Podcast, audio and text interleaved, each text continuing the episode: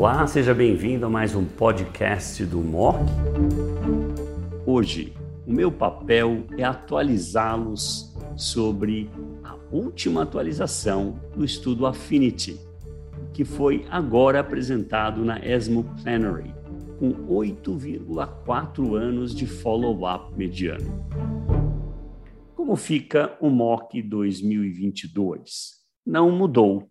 O MOC 2022 para tumores pequenos, menor ou igual a 0,5 centímetros, T1A, nós discutimos adjuvância com TH ou até mesmo off-label em pacientes muito idosas, TDM1. Por que essa discussão? Porque, principalmente em pacientes jovens, pode haver uma recorrência maior nesse grupo.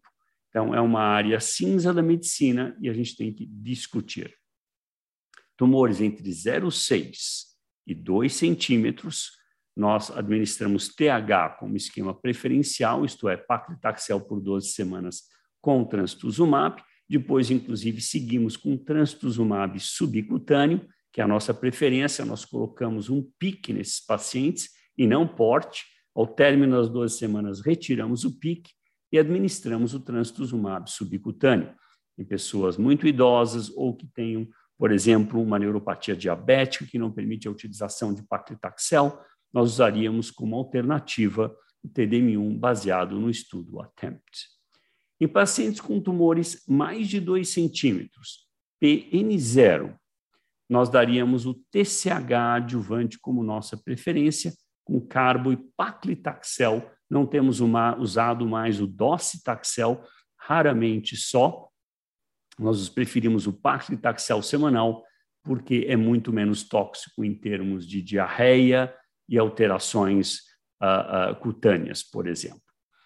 E nesse grupo, óbvio que qualquer tumor acima de 2 centímetros, HER2 positivo, sempre nós oferecemos neoadjuvância. Nossos cirurgiões nunca operam esses casos sem discutir com a oncologia clínica neoadjuvância. Então, qualquer tumor, mas se acontecer do paciente, ah, por exemplo, for, se ele for operado porque houve um erro na patologia, era um HER2 3 cruz ou amplificado, nós usaríamos TCH por seis ciclos e depois continuaríamos com trastuzumab subcutâneo.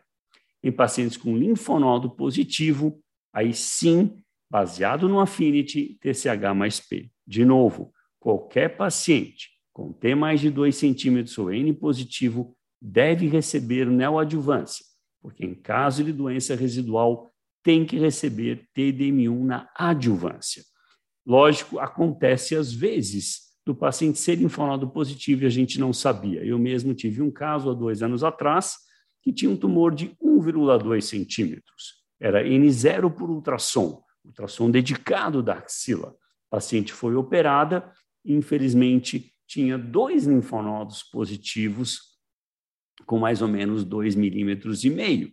Ela foi então para a Affinity TCH mais P. Mas é a exceção. A maior parte dos casos, o ultrassom identifica. Em 20% dos casos, um ultrassom bem feito e dedicado erra, isto é, produz um falso negativo. Ele diz que o ultrassom não tem doença metastática, quando opera, existe foco de metástase. Então, pacientes com tumores maior ou igual a 2 centímetros ou N positivo, sempre neoadjuvância com bloqueio duplo. Sobrou doença, vai para TDM1, não sobrou doença, PCR, vai para TH. E no nosso serviço agora o TH subcutâneo está sendo muito utilizado, porque os pacientes ficam menos tempo, a eficácia é absolutamente igual. Vocês viram aqui a atualização do Affinity com 8,4 anos de follow-up mediano, mostrando um ganho robusto na população N positivo, sem ganho nenhum na população N0 e ganho tanto nos pacientes com receptor hormonal positivo como negativo. Esses são os guidelines do MOC 2022 e que vão ser replicados em 2023. Obrigado pela atenção.